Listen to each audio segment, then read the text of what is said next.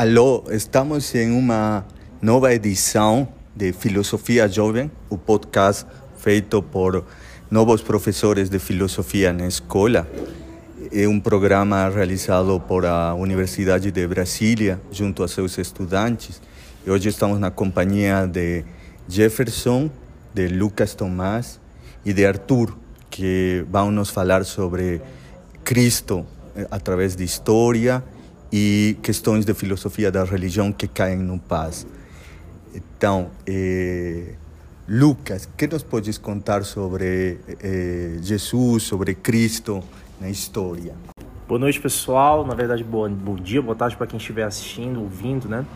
É, a gente decidiu falar sobre Cristo hoje porque, primeiro, vivemos no Brasil e certamente pensar em Cristo é pensar sobre a história de muitos brasileiros que, direto ou indiretamente, tiveram influência ah, do, do mundo cristão, da religião cristã, seja para criticar, como a gente vai ver em alguns autores, no caso do Nietzsche, que a gente vai trabalhar de forma específica aqui, né?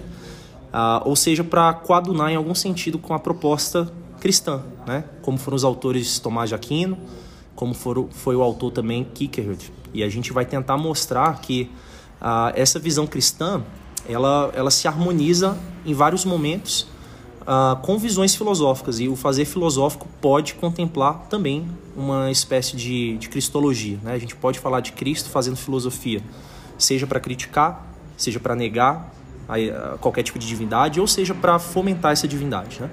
Então a gente espera fazer uma reflexão interessante sobre esses, sobre esses autores com base na, na cristologia. Ótima. Eh, Arthur, como influencia eh, esses estudos sobre Cristo na filosofia? Oi, boa noite, que é o Arthur. Acho que os estudos sobre eh, Cristo na filosofia ele é central, né? Porque o Cristo ele é um o cristianismo, de modo geral, ele é um divisor de águas no, no Ocidente, principalmente no Ocidente. E muitos filósofos, né, a escolástica do Tomás e Santo Agostinho, eles resgataram o pensamento da antiguidade sempre em diálogo com, com o cristianismo. E o Kierkegaard, que é mais moderno, mais contemporâneo, me chamou a atenção por fazer esse mesmo tipo de resgate. Só que ele traz novas questões envoltas da existência, né? sobre existir, ele abre uma nova perspectiva filosófica que é muito interessante a partir do Cristo. E é isso que me chama a atenção no, no pensamento de Kierkegaard. Muito bem. Jefferson, como eh, eh, podemos compreender essa frase de Deus está morto, eh, essa ruptura que faz Nietzsche com, com o cristianismo e com a tradição judeu-cristã. Como, como tu enxergas isso? É, boa noite, pessoal. É, diferente do, do Tomás e do, do Kika, o Nietzsche ele já vai ter uma visão mais negativa quanto a tudo isso, né? Mas é também é importante a gente pensar que quando ele está falando da morte de Deus, ele não está falando da morte de Deus de uma forma física, né? Até porque Deus já tinha morrido, né? Agora, como ele vai fazer tudo isso, né? Aí já é, é uma coisa importante para o nosso debate. Quando a gente pensa que, que Nietzsche está tá falando sobre o cristianismo, né? É, ele está falando que tudo foi come, começou a ser deturpado logo nos primeiros discípulos ali de Jesus que já não passaram logo a mensagem dele, né? Então é importante a gente pensar que Nietzsche fala que as, já as primeiras pessoas né, que tinham um contato com Jesus foram que começaram a desviar os, os verdadeiros ensinamentos dele, né? E por isso ele começou a apontar que o cristianismo poderia ser uma religião do ressentimento, né? Ele faz uma crítica muito forte ali aos, aos sacerdotes, né? Que é um termo... A gente fala que é um termo guarda-chuva, né? Porque ele engloba muita coisa, vai muito além dos padres, do sacerdote. Mas o Nietzsche, ele começa a apontar também... A gente está falando aqui do século XVIII, 19, né? Um momento que o Nietzsche ele olha que o homem cada vez começa a ganhar força nas coisas, né? Ele se coloca no centro do universo, o antropocentrismo, né? O homem começa a se ver como suficiente e vai deixando as coisas de lado, né? Então, Nietzsche, ele, essa frase, o Nietzsche ele tá ele tá anunciando, né? Ele tá denunciando o fim de uma forma de pensar, né? Então, Nietzsche ele fala, ó, foi o fim da gente pensar que o, o além ele é superior ao aqui, né? Ao agora. Nietzsche ele aponta que essa, essa fé, né, essa fé em Deus, ela foi sendo deixada de lado principalmente pelos próprios cristãos, né? Então Nietzsche ele faz uma, um apontamento que essa foi a morte de Deus, né? Foi você deixar de lado, né, essa, essa crença, você se coloca como suficiente e essa figura vai deixando, né? E para isso Nietzsche ele aponta, né, aí uma, uns outros conceitos, mas hum, por isso que ele diz que Deus está morto. É, isso é até interessante você fala sobre o pensar, né? E, e, assim, hoje em dia a gente faz muitas coisas de forma automática, né? A gente não, não necessariamente pensa naquilo que a gente está fazendo. Até pelo cotidiano, pela, pelas nossas obrigações, a gente parece que, que, em algum momento a gente se transforma em robô. E Tomás de Aquino, é, ele traz essa crítica para dentro da religiosidade também, no sentido de que a religiosidade não contempla só uma fé, que está dissociada de qualquer tipo de razão. E o diferencial de Tomás de Aquino, junto com a escolástica, que é o movimento que ele está inserido, é falar o seguinte: olha, é, eu posso crer, mas a crença pode ser justificada por meio de, de um saber. Um saber que é motivado pela razão, que não é uma crença cega, uma crença que eu falo assim, ah, eu creio por quê? Porque creio. Não é simplesmente isso, né? E a, até vem a história da minha vida também, porque eu me chamo Tomás, Lucas Tomás, e eu estou falando de Tomás de Aquino. E assim, um determinado momento da minha vida, eu falei assim, ah, por que, que eu me chamo Tomás? Aí eu, nesse não saber a origem das coisas, eu fui me questionar, né? Será que tem alguma origem por trás? Eu já tinha acabado de conhecer Tomás de Aquino, eu falei para minha mãe, mãe, é por causa de Tomás de Aquino, santo, né, da, da igreja? E minha mãe falou, não, não é por causa exatamente disso, é por causa do seu familiar. Você tem alguns antecessores aí, né? Você tem alguns familiares e de, só, de forma bem especial seu bisavô se chamava Tomás e, e por causa desse carinho da família, a gente resolveu te chamar de Tomás também. Não foi o santo, né? Mas assim, eu acho que tá tudo relacionado também a, a você a querer saber aquilo por trás das coisas, né? Então, vejamos mais atentamente esta transição que estás fazendo, eh, Tomás, né? sobre eh, Deus, um, um conceito fundamental para toda a filosofia. E Santo Tomás, na Suma Teológica, tem um conceito central, não? que é Deus, e eh, ele definiu umas provas, não? as provas de existência de Deus. Então, muito brevemente, assim, porque isto vou passar também para Arthur e vou passar para Jefferson, em que consistiriam essas provas de existência de Deus? Como se pode provar que Deus existiu? Perfeito. Então, Tomás elaborou cinco provas para a existência de Deus. E o ponto principal, de forma resumida, é o seguinte: Tomás considerou a filosofia de Aristóteles para poder pensar o, o saber filosófico. E uma das coisas mais fundamentais na filosofia de Aristóteles é conceber o motor imóvel, né? aquilo que ele chama de motor imóvel. Qual a ideia de motor imóvel? Que tudo que existe hoje é causado por alguma coisa anterior, é movida por alguma coisa anterior. E se a gente fosse regressando até o infinito, seria necessário que tivesse um motor que, por primeiro, não seria movido por nenhuma coisa, porque se ele fosse movido por alguma coisa, a gente iria ao infinito. E não é possível, logicamente, que a gente regresse ao infinito, né? é uma contradição lógica. E aí, de forma bem resumida, o Tomás chegou à conclusão de que se eu preciso de um motor imóvel, se eu não sou causa suficiente de mim mesmo, se eu preciso de alguém para existir, se eu preciso de alguém para me mover, no nosso caso, nossa história de vida, nossos pais, nossos avós, né? a gente sempre precisa de alguém que vai formando quem nós somos hoje. Se a vida é assim, se as coisas são assim, é necessário que exista um ser que cause todas as coisas, que movimente todas as coisas. Então, isso é independente, independente do saber bíblico, né? independente, é independente da revelação. Segundo Tomás de Aquino, esse, essa prova da existência de Deus seria concebida por meio da razão. Ele elenca outras cinco provas também, mas a mais central é esse o motor imóvel que ele resgata do saber aristotélico. Né? Ótimo. Depois voltamos com os outros quatro pontos, mas acho importantíssimo trazer aqui as reflexões de Arthur, não? que vai nos comentar sobre Kierkegaard e, e também eh, como ele enxerga a a figura de Cristo como Deus, né? E como ele enxerga esse conceito de Deus? Né? Tem alguma prova em Kierkegaard ou como ele tenta eh, analisar este conceito tão potente, né? que está na base da filosofia? Uh, interessante de Kierkegaard, assim como Tomás ele retoma Aristóteles, o Kierkegaard ele retoma muito Sócrates. Pode ter uma discussão se era Platão, Sócrates, mas ele usa muito a figura de Sócrates. E como Sócrates instigava muito seu interlocutor por meio de perguntas, o Kierkegaard ele também faz esse esse esse tipo de movimento. Né? Ele procura fazer a pessoa refletir sobre aquilo que ela estava dizendo. E na época que ele viveu, no século XIX, na Dinamarca, ele estava muito ele estava muito como eu posso dizer, ele estava muito preocupado com, com a forma como o cristianismo se dava, era um cristianismo meio protocolar, então ele se insurge com isso. Porque ser cristão não é você nascer e ter um batismo meramente. Você tem que acreditar né, naquilo que está ali. Você tem mais do que acreditar, você tem que praticar o cristianismo. E, a, e o exemplo de Cristo, que ele vai lá falar em migalhas filosóficas, principalmente, que eu gosto muito, é que ele coloca por que, que o Cristo não era um rei, não era um sujeito rico, não era uma pessoa com alguma posse, uh, com posse, enfim, com algum dom nobre, enfim. E era um sujeito simples, era um igual, era um plebeu comum. E isso era necessário para os que estivessem com, com, com Cristo, o vissem e acreditassem como um igual, não como uma ordem de alguém superior, que fosse uma coisa reverencial ou interessada. Então tinha que ser um igual para trazer a mensagem de Cristo. Porque, eu, porque daí seria uma coisa não, não auto-interessada, não esperando algo em troca. E é essa que seria a importância de Cristo para trazer a mensagem de Deus. Né? Por isso que Deus, em todo o seu amor, com todo o seu poder, com todo o seu onipotência, onisciência, ele, ele traz um filho dele que é igual aos outros. Ele vem menor, vem para ser igual. E aí que tal, talvez aí ele pode, aí o, o Jeff pode se falar melhor sobre esse conflito da igualdade, né? Que o cristianismo ele é, ele é muito importante. Começa a surgir também a ideia da igualdade, né? Muito bom, vou pegar esse gancho então para perguntar ao Jefferson, né, que agora vai incendiar um pouco o nossa, nosso podcast, dizer, capaz de depois ter uma edição ali.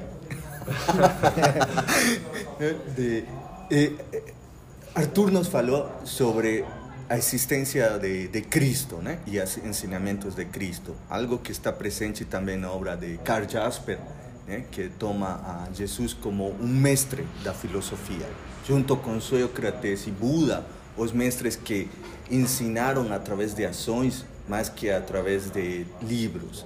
Né? O Nietzsche, como consegue rebater esse argumento tão sólido em Tomás e, e em Kierkegaard, né? que vai por um viés eh, completamente diferente? Pode nos explicar? E é muito interessante porque o, o, o Arthur, tanto o Arthur quanto o Lucas falaram sobre essa questão da igualdade, né? E o Nietzsche ele, ele é, enxerga tudo isso que a culpa vai cair na, nas costas do padre, né, do sacerdote. Ele vai olhar para o sacerdote, ele vai falar, ó, o sacerdote, né, é, ele se coloca dentro do cristianismo como uma coisa essencial nos eventos mais importantes da vida. Então você pensa num casamento, num nascimento, num batismo, você tem a presença do padre. Então ele vai o Nietzsche coloca que o sacerdote ele vai cada vez mais colocando como essencial e as pessoas viram dependentes dele. Né? Nietzsche aponta que é, chega um momento que ele vai ser, ele vai ser visto como uma, uma, uma referência, um representante ali né, de Cristo. E aí ele vira meio que um intermédio, né? Então ele muitas vezes representa, né? Tem essa, essa palavra, né? Mais de sabedoria. Só que o Nietzsche fala que é justamente nesse momento, né? E, é, é que o padre ele começa a ganhar espaço na vida das pessoas e né, o Nietzsche ele, é claro, ele faz uns, uns, uns xingamentos né, para os sacerdotes, né, fala que eles são parasitas, coisas bem pesadas, né, a ponto de, de se aproveitar das pessoas. Né, ele às vezes usa umas analogias né, que ele faz. Ele, o sacerdote faz a pessoa construir uma, uma imagem de uma, de, uma, de uma praia, né, só que na verdade é um monstro, né? A pessoa está nas costas desse monstro e ele levanta da água e come todo mundo, né? Então Nietzsche ele traz essa ideia que é, quando o padre ele vai se colocando como essencial, como importante, né?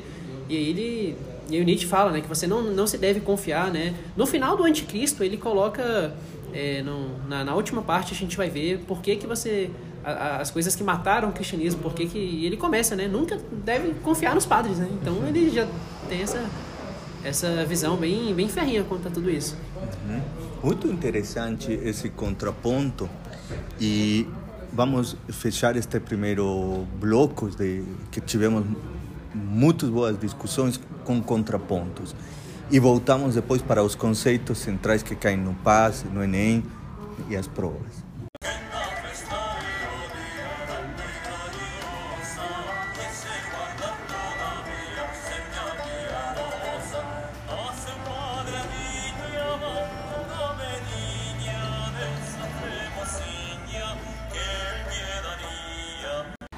Voltamos neste segundo bloco para esses conceitos centrais da filosofia cristã e a crítica eh, que faz o cristianismo Nietzsche, né? no Anticristo, no Zaratustra e, e, nas obras.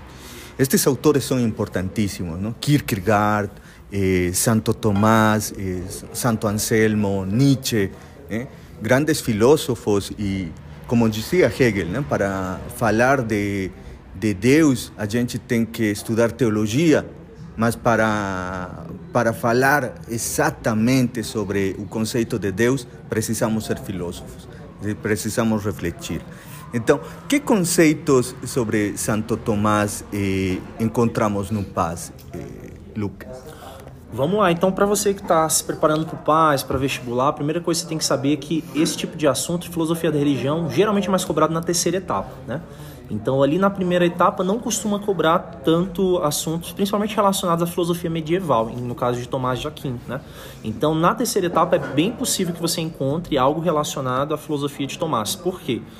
Quando cai algo relacionado à filosofia de Tomás, eles geralmente estão querendo saber se você sabe diferenciar bem a patrística da escolástica. São dois conceitos fundamentais ali para você que está se preparando para as provas, né? Então a patrística geralmente costuma se relacionar com, com Agostinho, com Anselmo, e ali a escolástica costuma se relacionar com Alberto Magno, com Tomás de Aquino, sendo que é, sempre puxando não para o lado teológico, mas para o lado filosófico. E a filosofia se daria em que sentido? A reinterpretação do pensamento grego. Então você tem que saber que Tomás de Aquino fez uma reinterpretação de Aristóteles, você tem que saber que Agostinho principalmente fez uma reinterpretação de Platão. Geralmente o que mais cai em prova são essas duas distinções, né? Patrística e escolástica, sendo que Tomás de Aquino interpreta Aristóteles, sendo que Agostinho interpreta Platão. Já cai em prova algo do tipo, né? Tomás de Aquino é, é, um, é um principal expoente da escolástica, pois considera Platão seu principal referente, né? Isso seria errado, porque o principal referente de Tomás de Aquino é Aristóteles. Em vários momentos ele vai criticar Platão sobre a teoria das ideias ou das formas, né? Então assim, eles vão tentar sempre trabalhar com essas dualidades. Então você tem que estar ligado aí nesse, nesse conceito de filosofia medieval. Patrística e escolástica, saber que um se refere a Platão, outro se refere a Aristóteles. Muito bem, então prestem atenção ao que falou Lucas, né? Eh, dizendo eh, como os conceitos da filosofia grega são retomadas no mundo medieval. E em Kierkegaard, que conceitos encontramos que caem em, nas provas do vestibular? Algo sobre existência, algo sobre é. verdade, o, o, que tem nos para? o Kierkegaard já não é tão famoso assim como nos tempos de Hegel. É. Ninguém assistia. então, em seleções, né? Mas, mas do que eu dei vendo, não consegui ver tudo, mas do que eu vi, ele é muito, ele, é lembrado muito como o filósofo que inaugurou o existencialismo, né? Porque é e que o existencialismo é uma corrente que depois tem uma repercussão enorme, principalmente nos anos 50, com filósofos franceses e tudo mais. Mas qual é a lição do Kierkegaard que, que talvez fique para nos ajudar até a entender os existencialistas mais modernos, mais recentes, como Sartre, como Beauvoir, que é a ideia de, da existência da gente se tornar aquilo que é. A gente não nasce pronto gente se torna. Porque, ah, claro que a tradição do Kierkegaard era tornar-se cristão, né? E isso fica talvez mais explícito com a frase, a famosa frase da Simone de Beauvoir, né? Ninguém nasce mulher, torna-se. De alguma maneira, o Kierkegaard, de alguma maneira não. Kierkegaard já dizia isso, mas em relação ao cristianismo. Que era o que ele estava preocupado, né? Quando ele estava denunciando, ele não denunciava os sacerdotes, mas ele denunciava os pastores.